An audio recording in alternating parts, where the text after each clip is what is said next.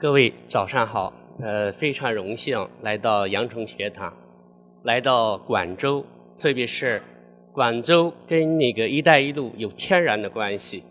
在唐宋时期啊，这个广州就有很多商船到达南洋各地，在《后汉书》里边有非常详细的记载。呃，还有一个非常重要的一件事儿，就是南海一号啊，还在我们广东省有一个海南海一号博物馆。这意思就是说，特别是海上丝绸之路，这就是跟广州市有天然的关系，甚至可以说，海上丝绸之路本身它的起源地就是在广州。今天我给大家汇报的不是一个具体的技术问题，而是一个认知问题。而且呢，是“一带一路”的五通里边非常重要的一个通，叫民心相通。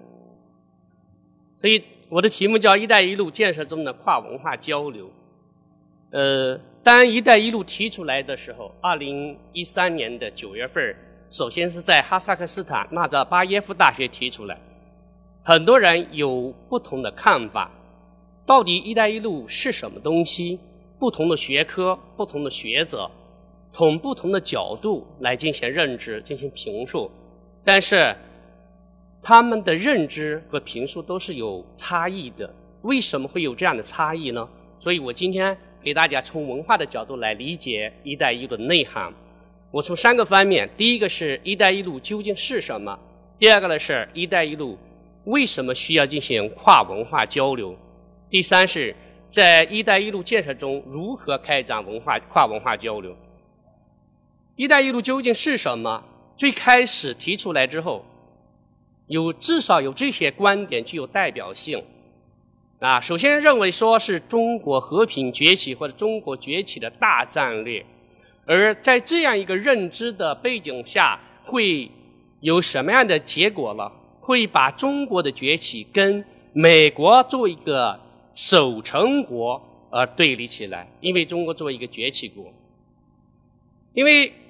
对，在这样一个认知，它的基础就是因为我们从一个贫穷落后的国家变成一个强起来的、富起来的国家，也就是说，从一个什么呢？非常极弱极贫的这样一个国家，变成了一个就是在从经济规模上来说是一个世界老二了。当然，这是经济 GDP 的统计，但是这个数据是否能够证明中国真的是可以跟美国进行摊牌？或者说，在美国面前，中国可以表达自己的不高兴呢？我们回顾九十年代的时候，有这样以来哈，有这样几本书是很有影响的。一个叫《中国可以说不》，啊，这是九十年代中后期的一一套书。到了新世纪之后，还有一本书叫做《中国不高兴》。这至于后来的，哎，包括《中国震撼》这样一些书等等。都讲到了是什么东西呢？就是中国崛起了，中国可以跟美国摊牌了，中国可以来引领全球治理了，或者全球化了。一个很重要的依据就是中国是世界老二了。毫无疑问，这些书都带有一种民族主义的色彩。我们不把民族主义看成是一种什么呢？一种坏的东西，也不把它把民族主义看成一种非常好的东西。我把它中性化。那民族主义实际上是一把双刃剑。因为讲 GDP 的时候，我们可以回顾一下大宋时期，中国 GDP 占世界 GDP 的百分之五十，但是大宋很快衰落了。到了，哪怕是到了一九一八四零年鸦片战争的时候，中国的 GDP 就大清帝国的 GDP 还能够占到百分之三十二点九。而当时的大英帝国，它的 GDP 仅占全球经济的百分之六，它是世界排行世界老五的帝国，而大清帝国是排行世界老大的帝国。可是结果是什么呢？鸦片战争。我们的国门被打开了，我们在这个这样一场战争当中，国民是惊醒了，但是我们的国家败了。那么，为什么会一个世界老大帝国被世界老五的帝国摧毁了呢？你不是世界老大吗？那是因为 GDP 品质不一样。一八四零年鸦片战争的时候，大英帝国正处于维多利亚时代的鼎盛时期，是经正好经历着工业革命的最高峰。一八五一年，中国社会爆发了一场运动，影响了整个中国。这场运动叫太平天国运动。而一八五一年正好是这一年，哈，举在大英帝国的中心，就是伦敦，举办了。近代意义的第一世第一届世博会，它展示的是大英帝国的工业文明时代。那么它的 GDP 是什么？它的 GDP 是工业 GDP，而大清帝国的 GDP 是什么呢？是丝绸、瓷器、茶叶出口所创造的 GDP。农业 GDP 跟工业 GDP 一比拼，我们都知道是两个不同量级的运动员的比拼，不需要比，我们都知道他是失败了，就知道输和赢了。而我们回到今天来看，中国中国的 GDP 其实品质上面还是在传统的制造业上面形成的，而美国已经进入了一个工业四点零时代。我们经常说美国衰落了。但事实上面，美国有很多东西还是远远领先于世界，只不过它的实力呢，传统国家实力发生了一些变化，是吧？传统实力发生了国家变化，所谓者它原来从就是正如约瑟夫奈所说的那样，它由原来的硬实力为主导的国家实力，变成了由硬实力跟软实力共同组成的国家实力，但是在二十一世纪之后。美国的实力又发生了新的变化，那就是大数据支撑的国家实力。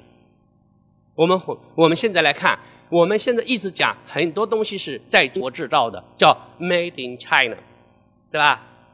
但实际上，美国很多东西技术方面和甚至思想上面都是叫做 Created by the U.S. 美国创造。因此，我说中国还没有实力。来对美国叫板，当然中国根本就不会去真正叫板美国，因为中国的外交原则所决定了，因为我们是不单头，邓小平当年所说的，我们不单头，绝不单头，哪怕中国发展起来了，也不能够去单这个头，单头是有风险的，啊，所以我们讲“一带一路”并非是为了针对美国的。当然，美国他也有他自己的想法啊！你搞“一带一路”，我搞 TPP 嘛，叫跨太平洋贸易伙伴关系来对抗你，那是他的理解，对吧？所以这个认识肯定是有差别的，有差距的。第二，就是说中国全中，这是一带一路是全球化的中国方案。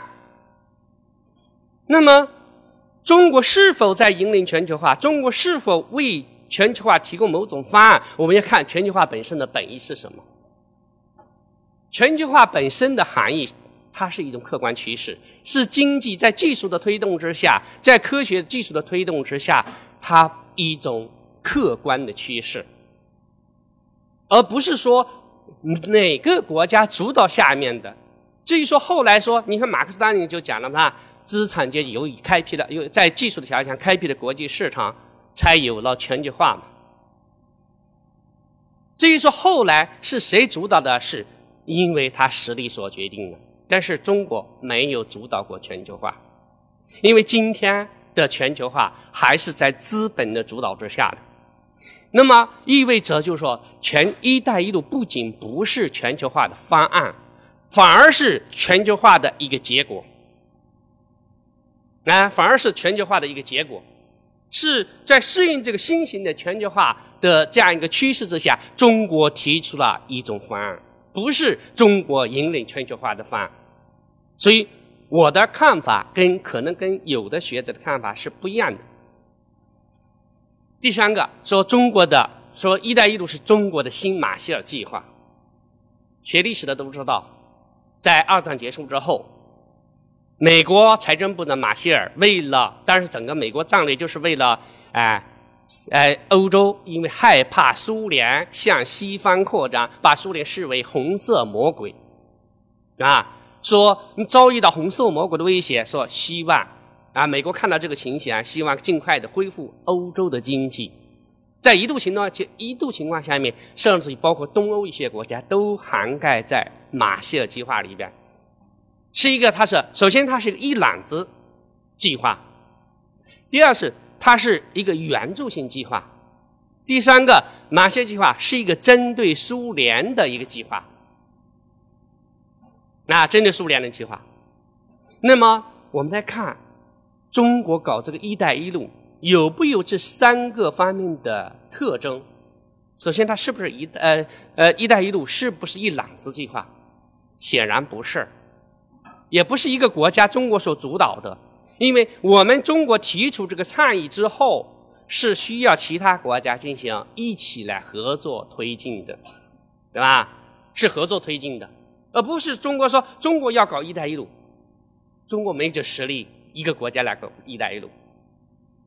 中国必须跟其他国家进行签署相关方面的协议，来通过项目来推进，所以它不是一揽子计划。第二呢，它不是一个援助性计划，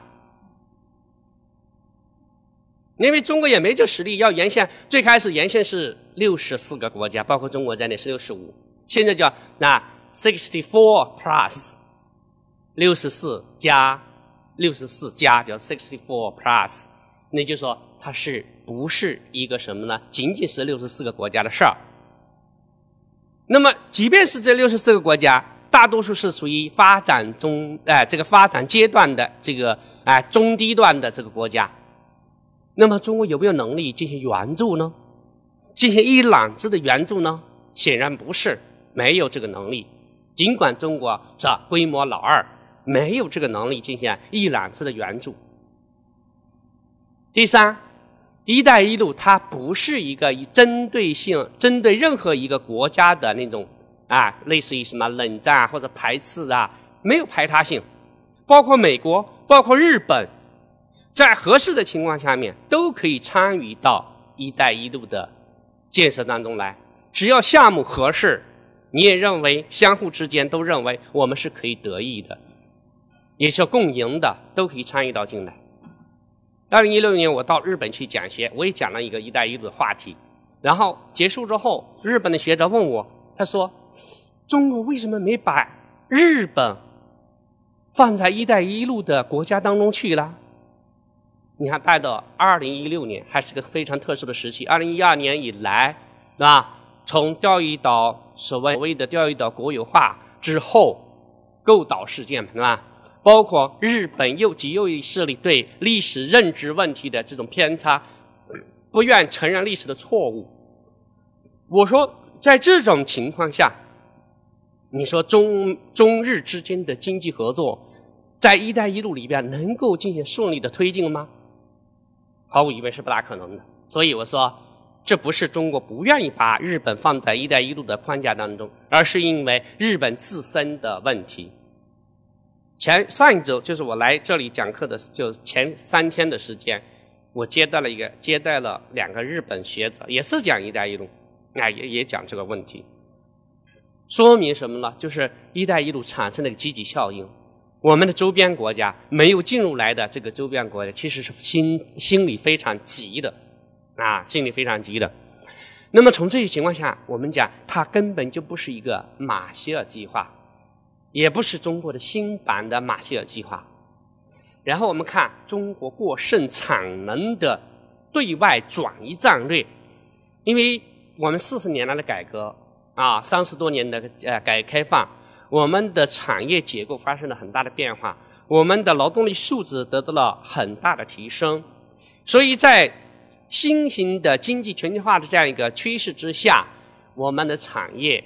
我们的产能确确实实客观上面是在进行转移，对吧？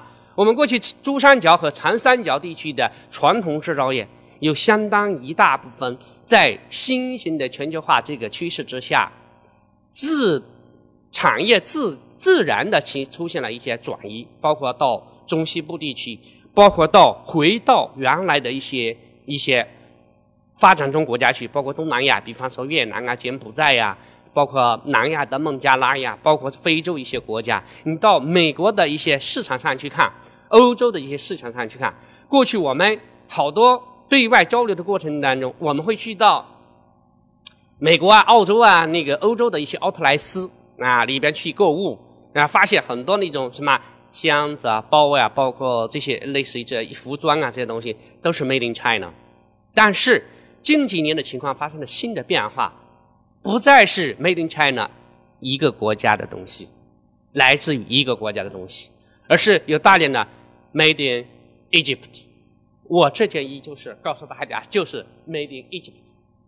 那这是在美国的啊啊这个商场里边的，呃，埃及制造的，还有是吧？呃，类似于呃孟加拉啊，还有越南制造啊，柬埔寨制造，说明什么呢？就是产业转移已经发生了实质性的变化，不再是中国完全是从传统制造业在引进，而是传统在从我们的珠三角和长三角地区向外。向内地，向中国内地，包括一些发展其他一些发展中国家，这是一个自然的现象，并非是中国要力主要把中国的过剩的产能转移出去。当然，这个情况有不有呢？有，但不是主要的。而主要的合作项目，现在我们可以看到，基本上是新兴技术的项目。第一个，比方说我们的高铁技术，中国的高铁技术是最。成本最低的，而且技术最好的，而且再就在建设过程当中效率是最高的，对吧？第二，我们的核电技术、新能源、新科这这种技术，我们在对在“一带一路”的这种合作过程当中，我们是有大量的推进，包括比方说我们的北斗导航系统、北斗卫星导航系统，我们在“一带一路”沿线国家一直在推推送。对吧？由此可见，就是说，我们不仅仅是在传统的一些产业里边在加强对外合作，我们更加需要的是进行加强新科技领域的合作，这样有利于我们内部企业的，特别是我们内部国有企业的技术的进一步的升级。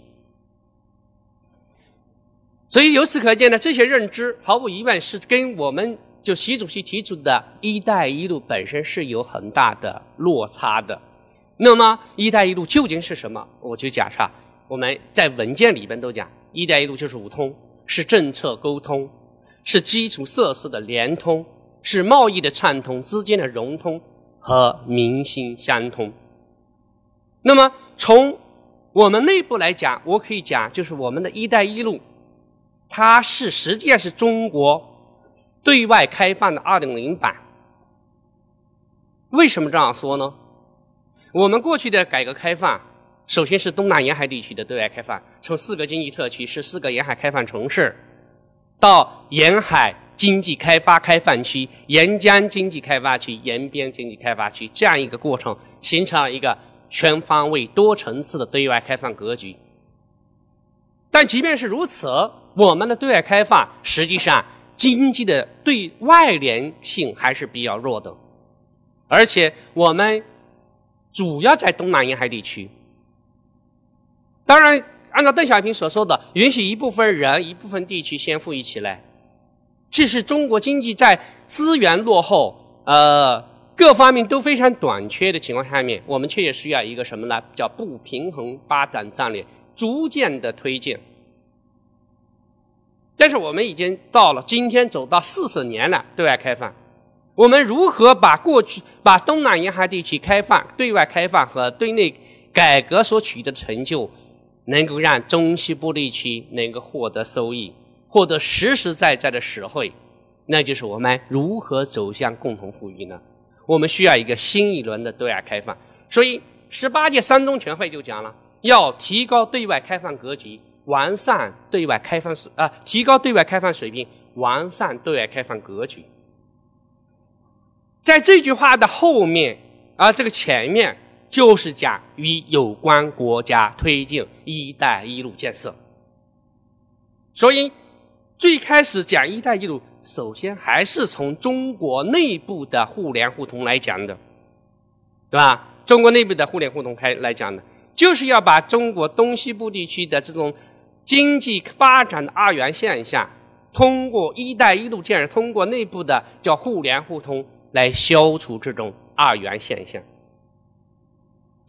其实我们这有很多统计数据可以看到这种二元线。那东南沿海地区，我们以福州、以广州、上海这几个点线城市，跟中部的，你看，比方中部是哪些国啊哪些地方呢？哪些城市呢？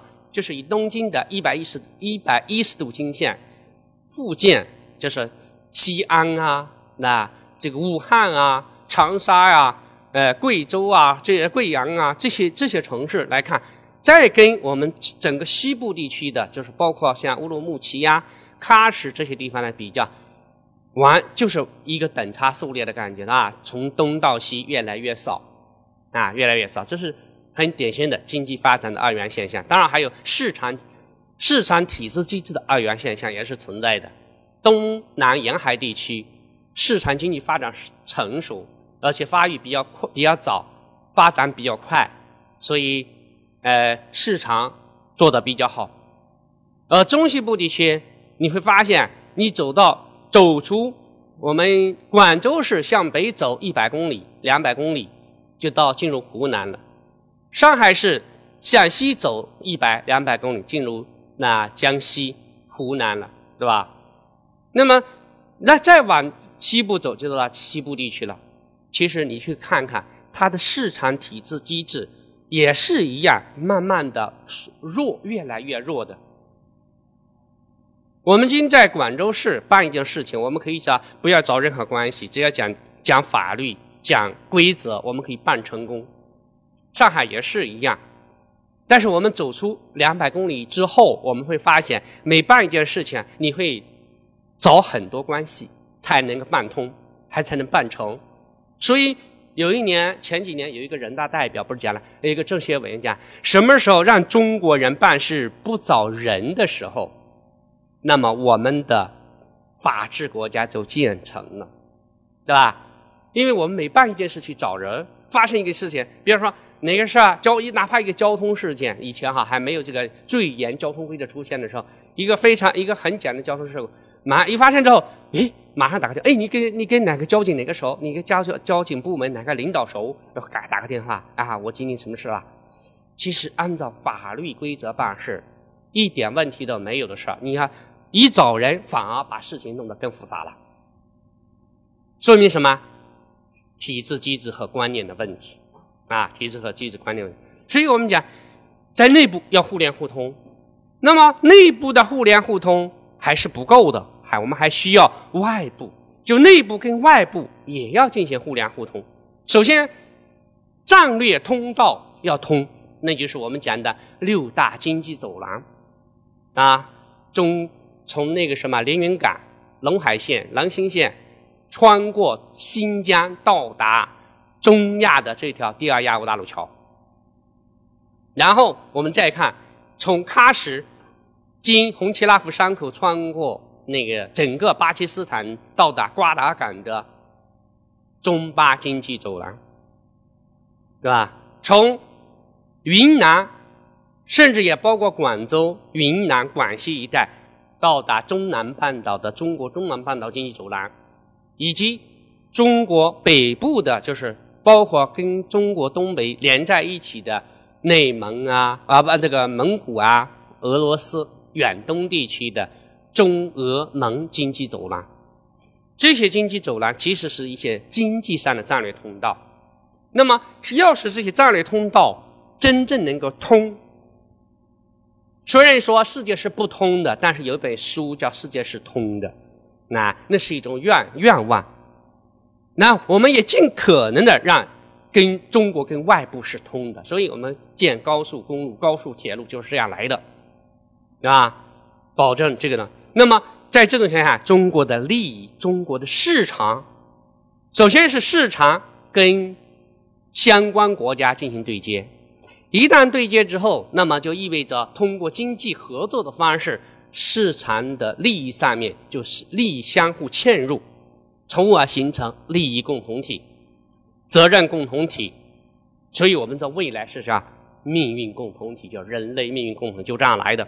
所以，一带一路就是统筹两个大局啊，内部和外部两个大局啊，搞好两个市场，国际市场和国内市场，充分利用两种要素，市场要素，那是国际市场要素和国内市场要素，这种互动，从而形成一个互研中国的共互利共赢的这样一种格局，这是我们的外交具体的实践。那么，为什么会我实际情况跟我们大好多一些学者的认知为什么发生这样大的一个差距啊？还有我们内部的认知跟外部的认知为什么也有差距呢？你看外部认知，有的国家就认为你这是中国在推行文化霸权，有中国是在搞新殖民主义，为什么会这样呢？那就是因为不仅仅是内部文化的差异、认知的差异，还有一个中国内部文化跟外部文化交流太少。因此，我们要讲要进行跨文化交流啊，跨文化交流。“一带一路”为什么需要跨文化交流？这可以从历史来讲。可以从历史来讲，因为古丝绸之路是因战争而起，但是呢，它是因文化而兴。为什么讲因战争而起？大家读《史记》都知道，张骞为什么要出使西域？那是因为在比较早的时期，当时的大月支帝国的头领被匈奴帝国的啊被匈奴帝国砍掉了。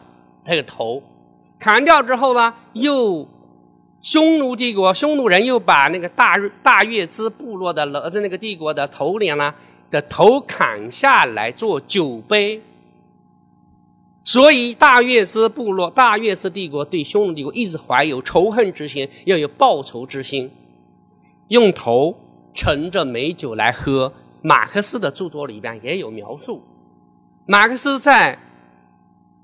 布列颠与印度的未来这一呃他的统治和未来这一篇文章的最后一句话就有，你读到这句话的时候，你以为它是一种文学式的描述，啊，以为是文学史的描述，啊，他讲野蛮部落在在野蛮时代就是要砍掉弱呃砍掉弱者的头颅，盛盛着呃呃呃做做酒杯才能喝到。甜美的酒浆的时代，我读最开始读的这一段话的时候，也以为这是一个文学式的描述。可是，当我们读到《史记》这段话的时候，才知道，在野蛮时代，那不是文学，那不是牧歌，那真的是一场血与火的一场斗，一一场考验，是吧？那是真实的情况。所以，大月之帝国。就报仇。后来在商务往来很简单的商务往来当中，大汉帝国知道这件事，所以才派张骞出使西域，联合大月之帝国来共同攻击匈奴。因为匈奴一直扰乱我们的西部边境，是吧？占据了河西走廊这一带，所以在公元前的一百三十九年，张骞正式出使西域，带领了一百多个人。找到一个匈奴人做做引导，叫呃刚一父去做做这个向导和翻译，但是走到河西走廊那一带的时候，张骞就被匈奴打抓住了，啊就被匈奴抓住了，怎么办呢？抓住在那地方一关就是十年，没有杀他，要感化他，要教化他，使他变成他说。我这是匈奴，你到越大月之去，你你你说你汉人到大月之去能够过得去我匈奴这一关吗？过不了，你就好好臣服我吧。他就这样说，而且还给张骞娶妻生子，十年之久。我们今天不讲有个叫“不忘初心，方得始终”吗？对吧？那个张骞那真的是不忘初心，这十年里边他从来没有放弃过。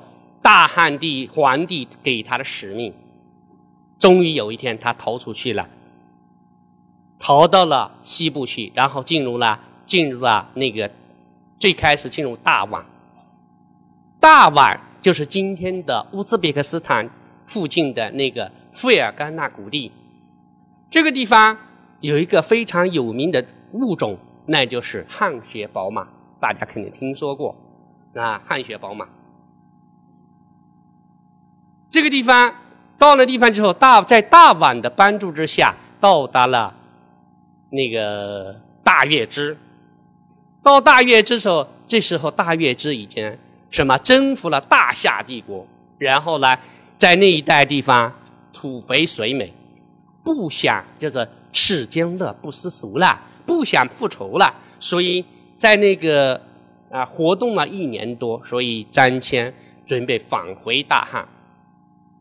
返回大汉，他他想为了避开匈奴人，所以呢，他想走南道，从那个大月支，从金大夏，然后到达什么呢？今今天的洛江，当时是叫做那个什么呢？上上一带，那，就若羌地区，然后就在若羌的附近，又被匈奴人抓住了，一关又是三年之久。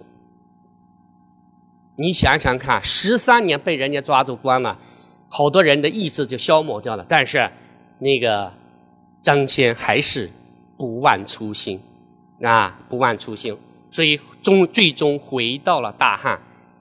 尽管联合大月之没呃这个没有真正实现这个联合大月之联合攻击匈奴的这样一个最早的这个愿望，但是大张骞。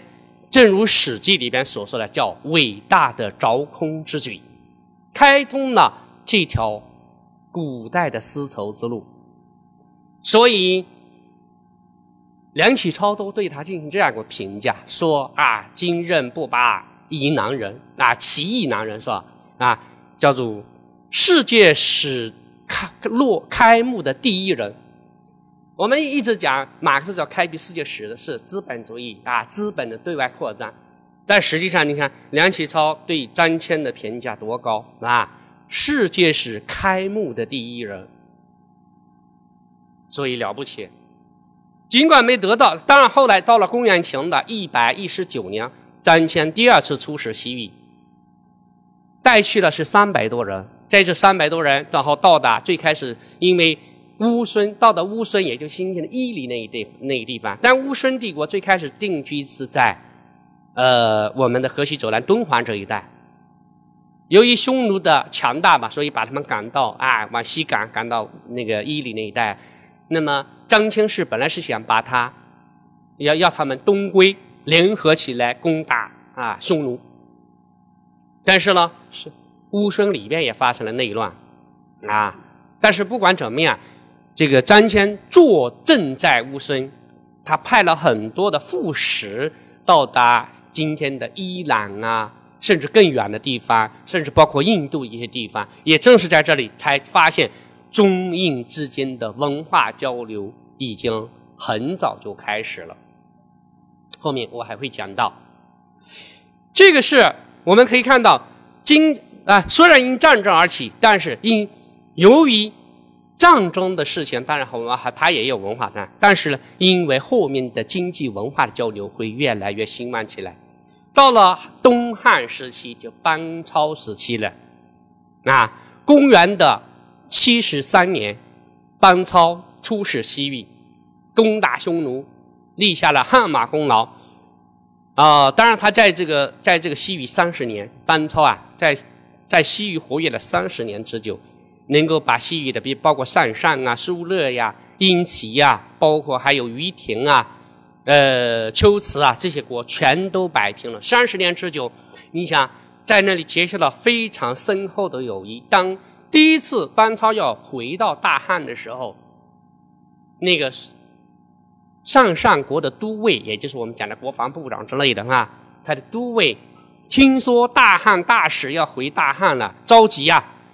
他劝他：“你不要回去，你回去，他说匈奴人又来攻打我们，我又我们又会被他们杀掉的。”最开始在上上的时候，还是不愿，就是这个这个班超说：“我还是要回去复命。”当听他一定要走的时候，那个都尉就自杀了。他说：“与其让匈奴人杀掉我们，我还不如为我们兄弟之情而自杀。”啊，为兄弟之情而自殉葬啊啊，而自杀殉情啊。到达于庭，那些老百姓啊，抱着他的马，抱着他的腿，我们是兄弟，你不能走啊！这里就是你的家，对吧？就这样，感动了。最终，这些一切都感动了班超。最后，班超没有回来，继续在那里。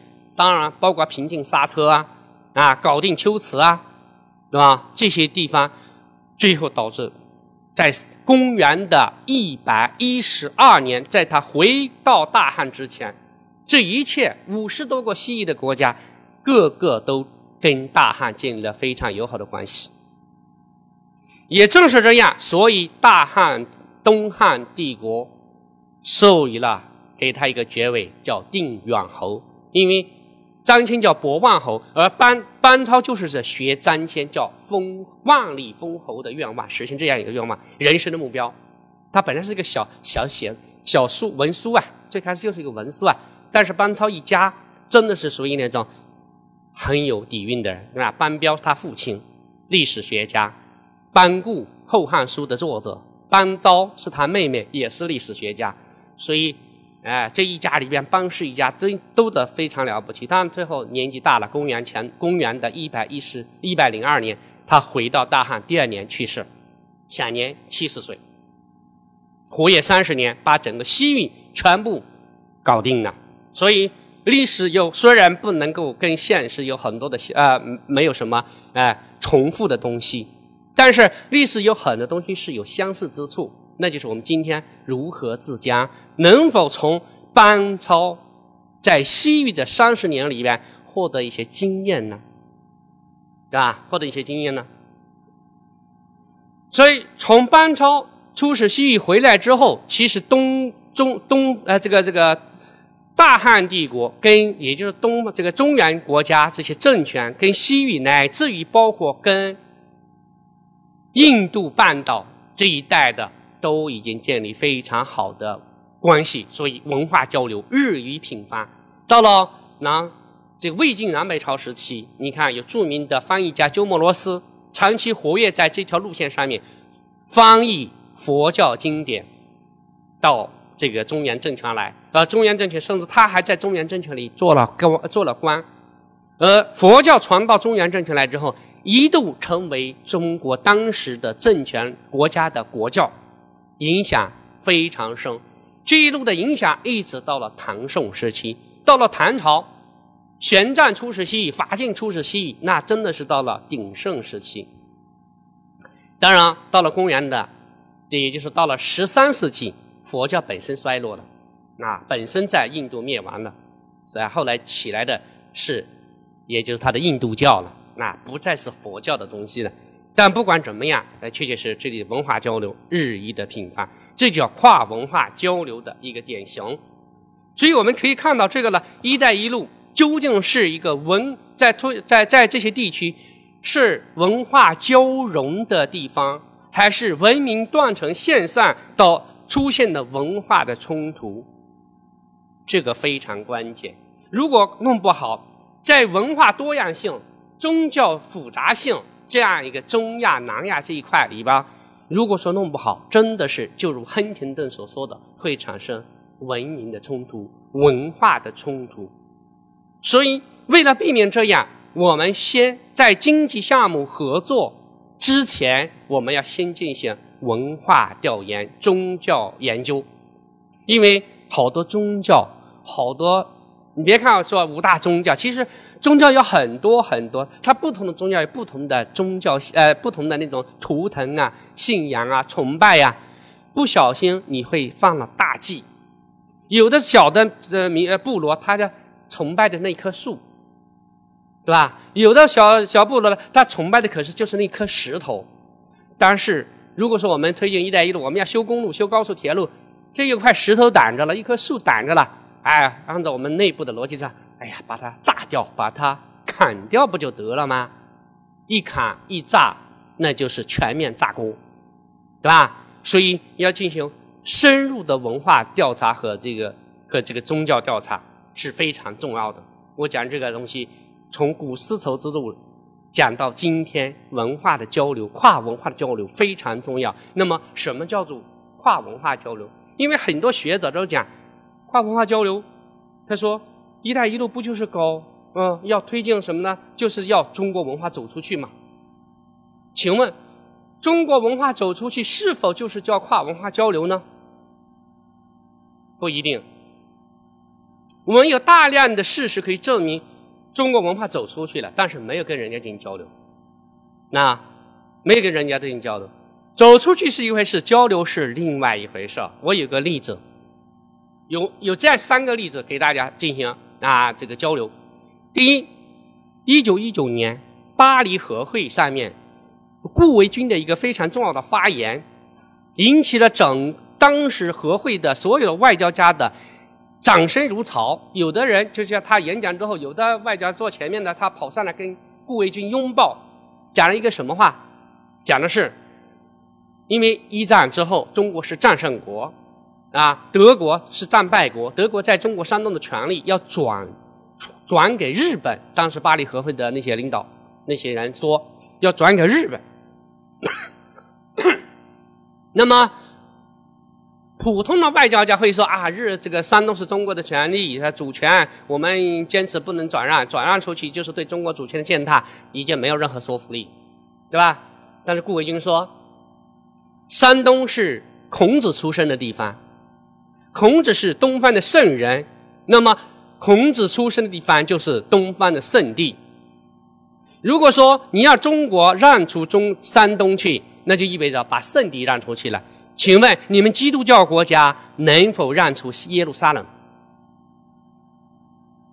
耶路撒冷是三这个三大宗教的圣地吗？那你们基督教国家能否让出耶路撒冷？如果说也意思就是说你们不能让出耶路撒冷，我们为什么能够让出山东？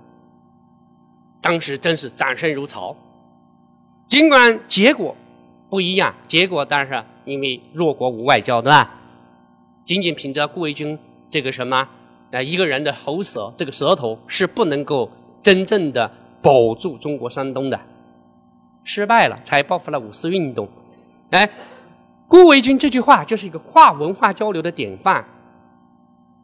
我讲的是，我不是仅仅是讲中国山东，而他我还要讲到耶路撒冷，因为。对耶路撒冷的问题大家都清楚，对不对？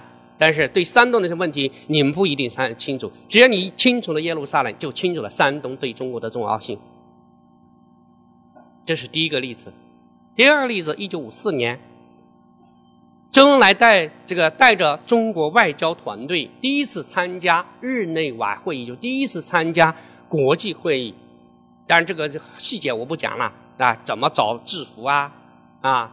该怎么出去怎么等等，我不讲了，就讲的是在中途休息的时候，我们要播放一下中国的东西吧，要放一放中国的东西啊，文化的东西啊，哎，嗯，下面的人就搞了一张海报，我们要要演奏那个什么，演那个《梁山伯与祝英台》，写一张海报，请各位大师观看中国戏曲啊，《梁山伯与祝英台》。但是啊，周恩来他说，周恩来改了一个地方，请各位大使观看东方的罗密欧与朱丽叶。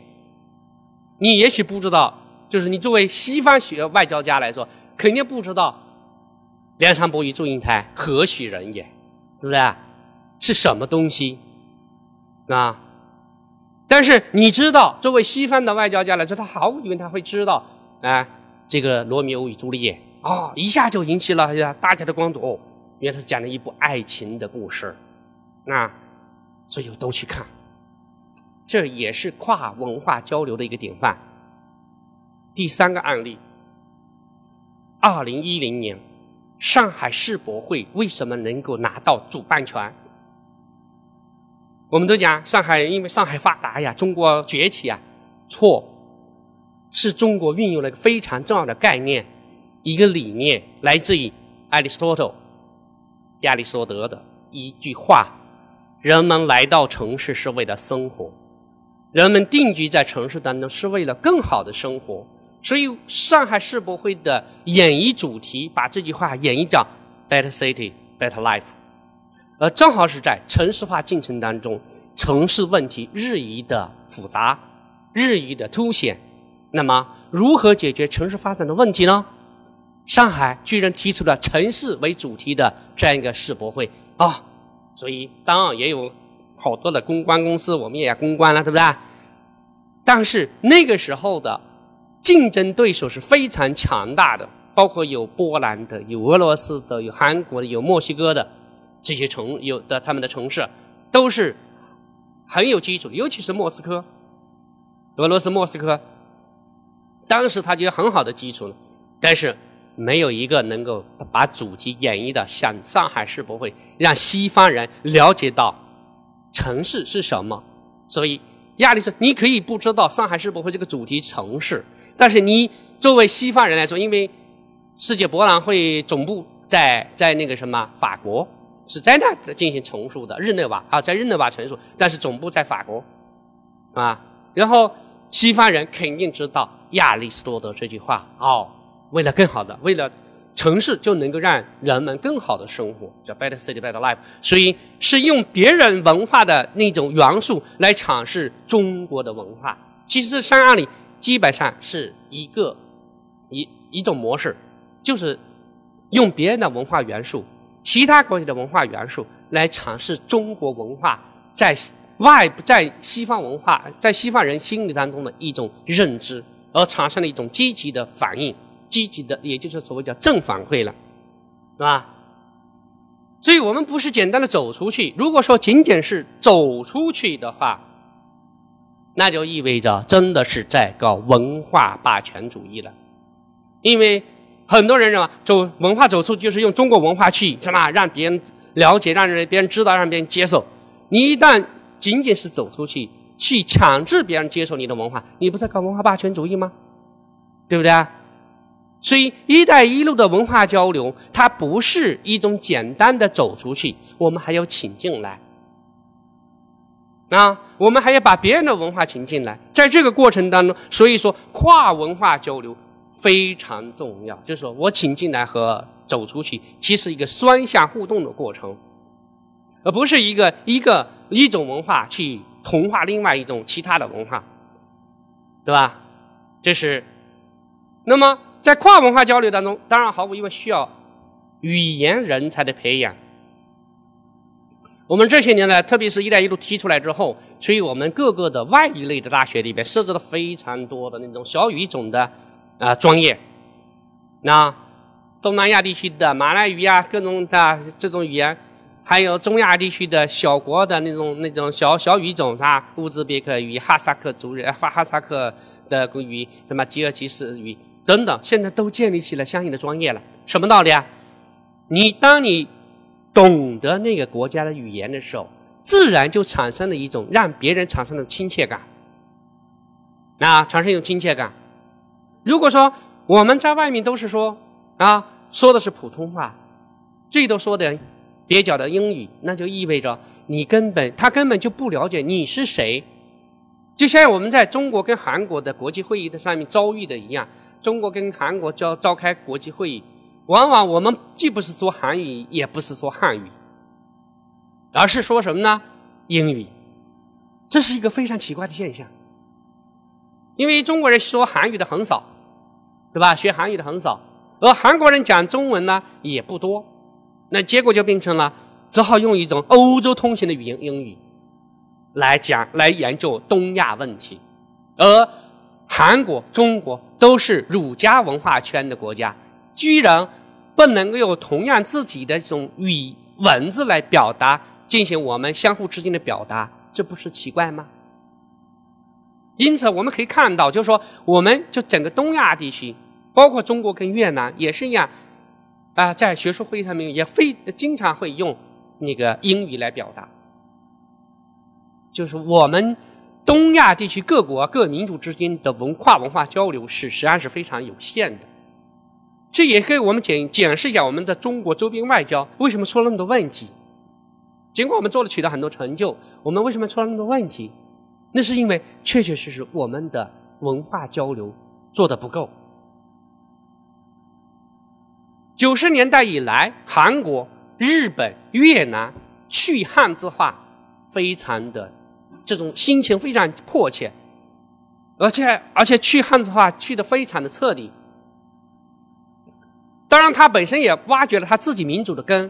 你去看，在越南的历史文献里边，基本是汉字记载的；在朝鲜半岛这两个国家里边，它的历史文献基本是汉字记载的，包括。日本也是一样，是汉字记载的。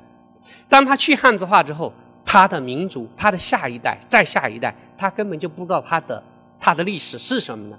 我们讲，我们今天讲中国要反历史虚无主义，其实我们周边国家由于对汉字文化的这种了解不是太多，他也本身在失去了他自己历史，实际上他自己在自觉的搞历史虚无主义。我们不管他，但是中国作为汉字国家的主最主要的发源地啊，最主要的国家，中国有这样一个历史的担当，在东亚文化文化交流当中要积极的推进，对吧？要积极推进。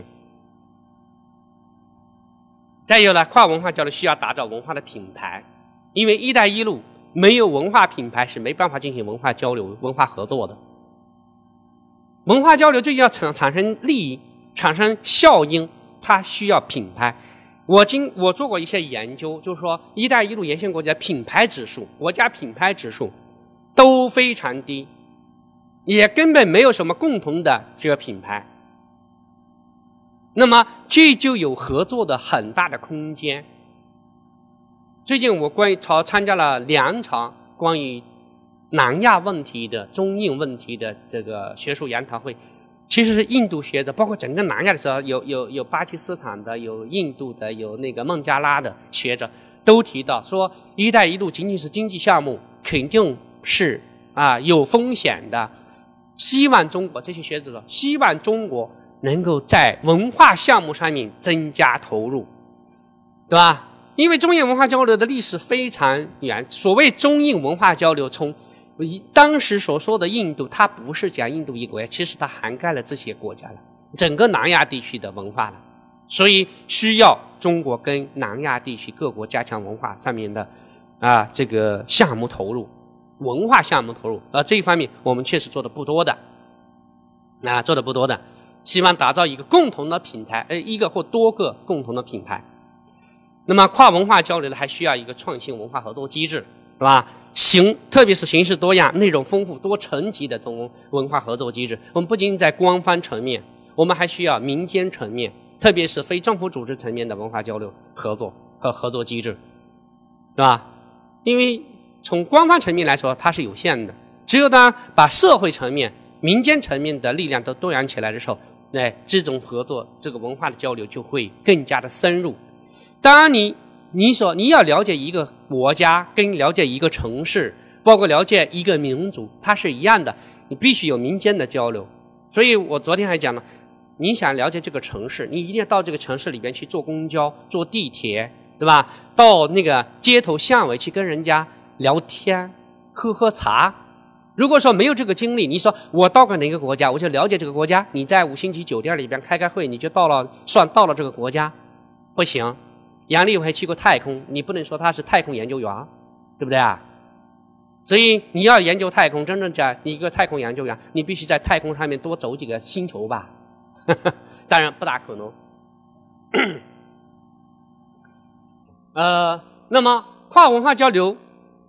我们应该怎样来进行跨文？也就是如何，就是跨文化交流需要些什么东西？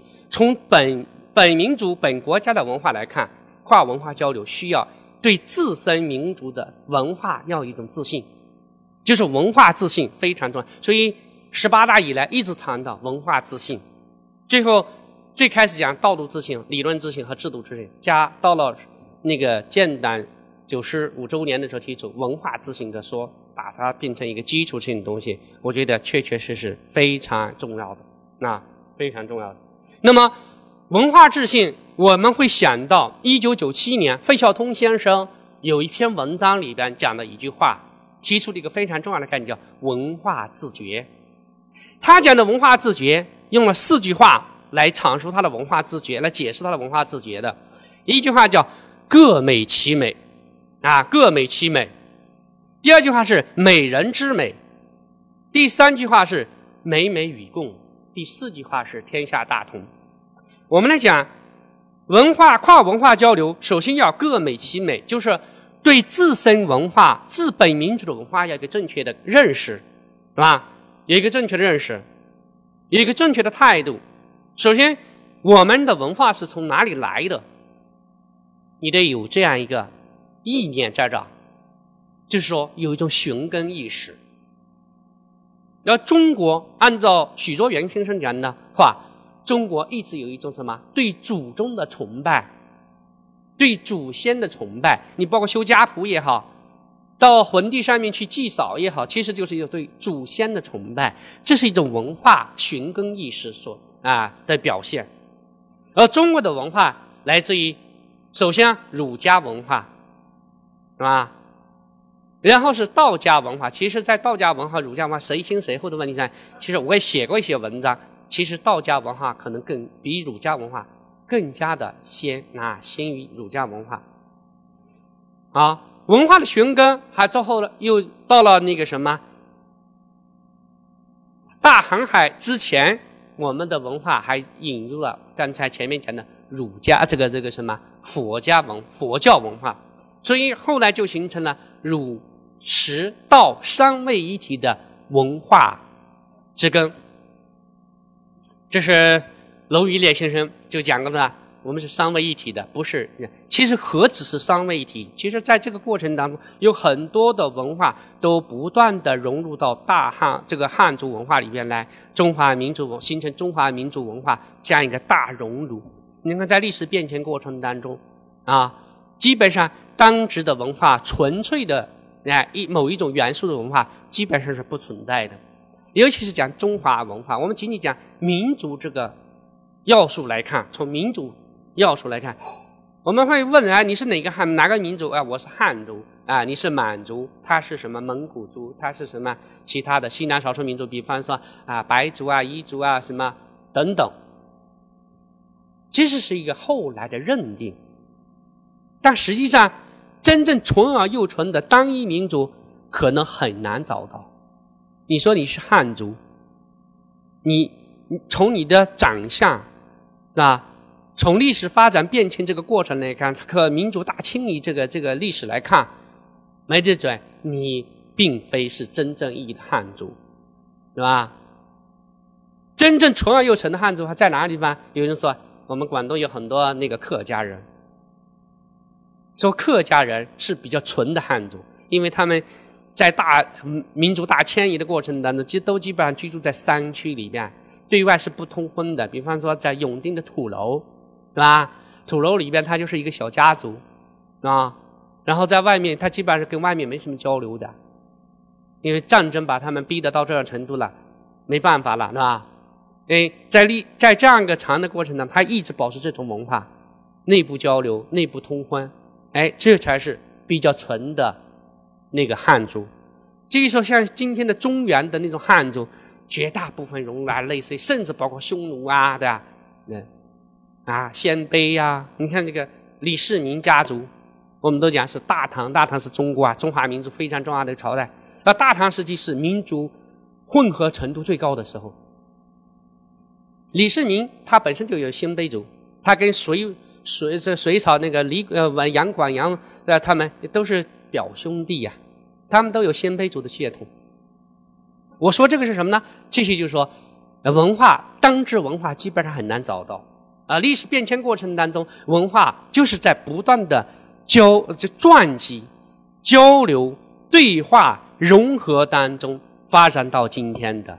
只能保留在从到发展到今天的那种文化，它一定是融合了很多很多文化，而有强大的生命力。所以讲，我们要各美其美。第二呢，就还要什么呢？文化反思。任何一个民族，它的文化发展过程当中，它既有精华，也有糟粕。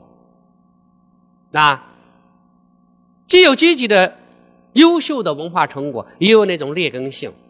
你包括整个就中华民族这个文化，它有肯定毫无疑问，文化发展那么久。它既有它的精华的部分，有那个优秀的成果，那么否则的话，这个一直讲中华五千年文化没有打断过，没有打断过，那就意思就是说它有非常强的生命力，它是非常优秀的。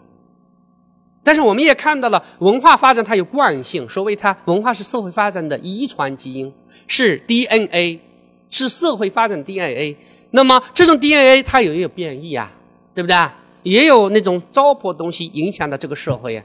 是吧？你看，我们从呃一九八一年那个什么呃党的文献那个啊那个那个决议的时候，建国以来呃党的历史决议那些，我们一直强调反封建主义、反封建专制主义、反封建封建专制思想。当年那个李维汉跟邓小平谈这个事的，对吧？为什么呢？我们已经怎么建国？这个这个共产党建立中华人民共和国这个政权那么长时间了，为什么还有封建专制思想？这就是一种糟粕。糟粕，我们讲，就文化发展它本身始终是有惯性的，它不像一种政权，我我把你摧毁了，革命的手段可以摧毁，这叫政治制度。而习俗文化的，包括什么道德的、习俗的、伦理的等等这些东西，它是一直通过各种方式保留下来，有的是显性的。啊，显显现的，有的是隐现的。到某个时期，它隐现的东西、隐现的文化要素，它会突然之间凸显出来，成为主流。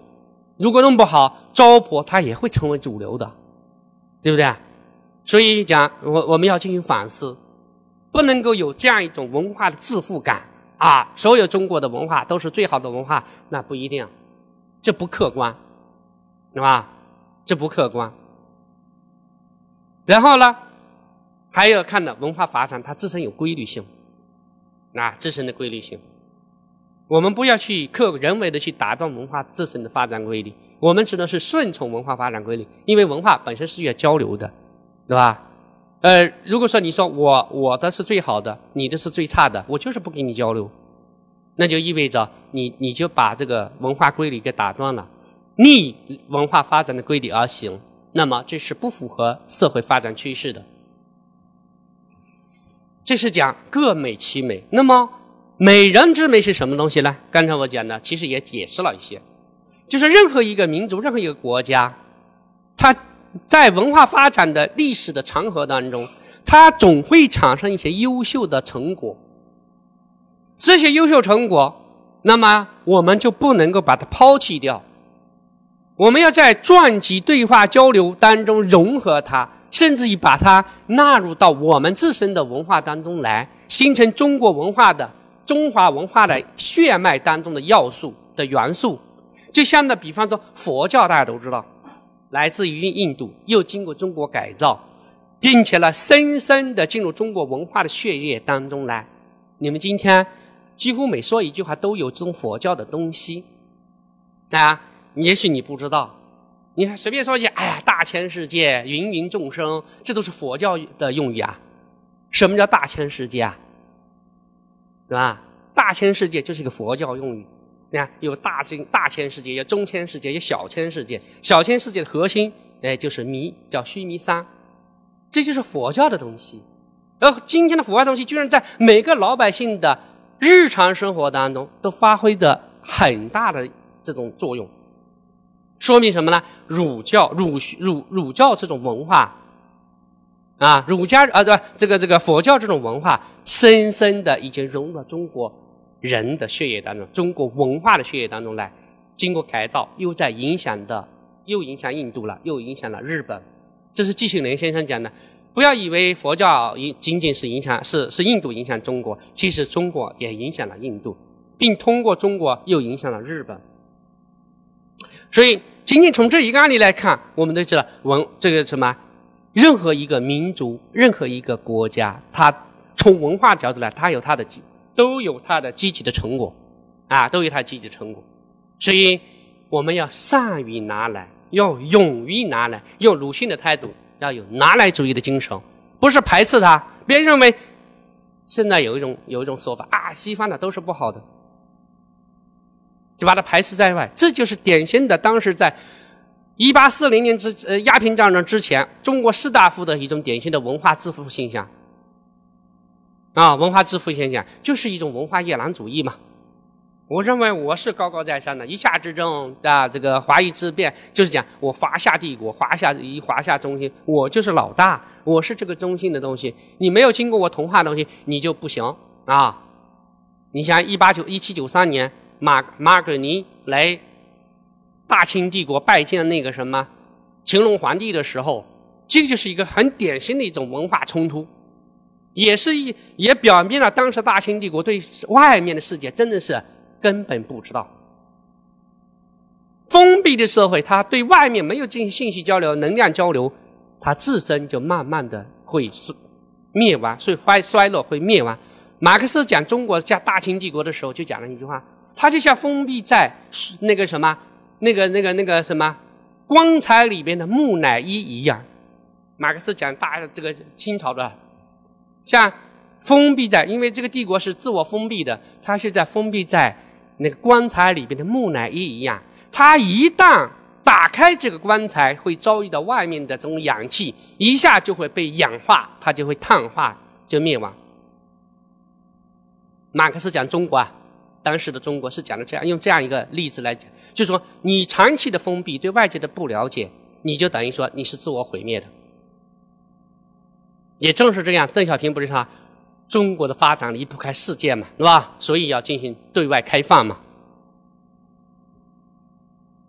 所以拿来主义的精神，这就善于把它改造，形成中国自身文化元素啊的一个的东西。要善于吸收其他民族文化，就要进行。尽管最开始有一种对，有一种什么呢？撞击的。你包括佛教进来也是产生很大的撞击，但是好多有历史上面当时的魏晋南北朝时期，有的有的领导，有的当时的那个那个皇宫里面，也有一些人反对佛教的呀。但最后佛教变成国教，对吧？第三句话，我们来看“美美与共”。美美与共其实是不仅仅是讲传记认知，更多的是一种接受和融合。美跟美的融合嘛，优秀的跟优秀的融合，才信息就更加优秀了吧？所谓“青出于蓝而胜于蓝”，啊，你不接受它，你不没有经过外面的撞击。也没对外面的认识，那就没办法去接受，接受什么一个空的东西，是吧？接受和融合，形成一个新的文化，新新的载体。所以在美美与共当中，才能形成天下大同，就人类命运共同体。我们今天讲的人类命运共同体，跟过去讲的天下大同虽然不一样，啊，孔子讲论大同啊，或者是包括孔梁启超啊，这个这个康有为论大同啊，是概念是一样的。但是内涵完全是不一样的，啊，这不一样也体现了新时代习近平中国特色社会主义思想啊的一个部分，而不是说我们要回跟跟跟康有为那个时的大同，跟孔子大同啊再回归，不是这样，因为这样很多人都在啊，中国不是搞社会主义啊，中国不仅仅是搞社会主义，有学者这样说啊，不仅仅搞社会，中国搞是儒家社会主义。那肯定就把马克思主义意识形态给抛弃掉了，是吧？这肯定是不对的。最后用一句话，这是恩格斯的一句话：，就文化上的每一个进步都是迈向自由的一步。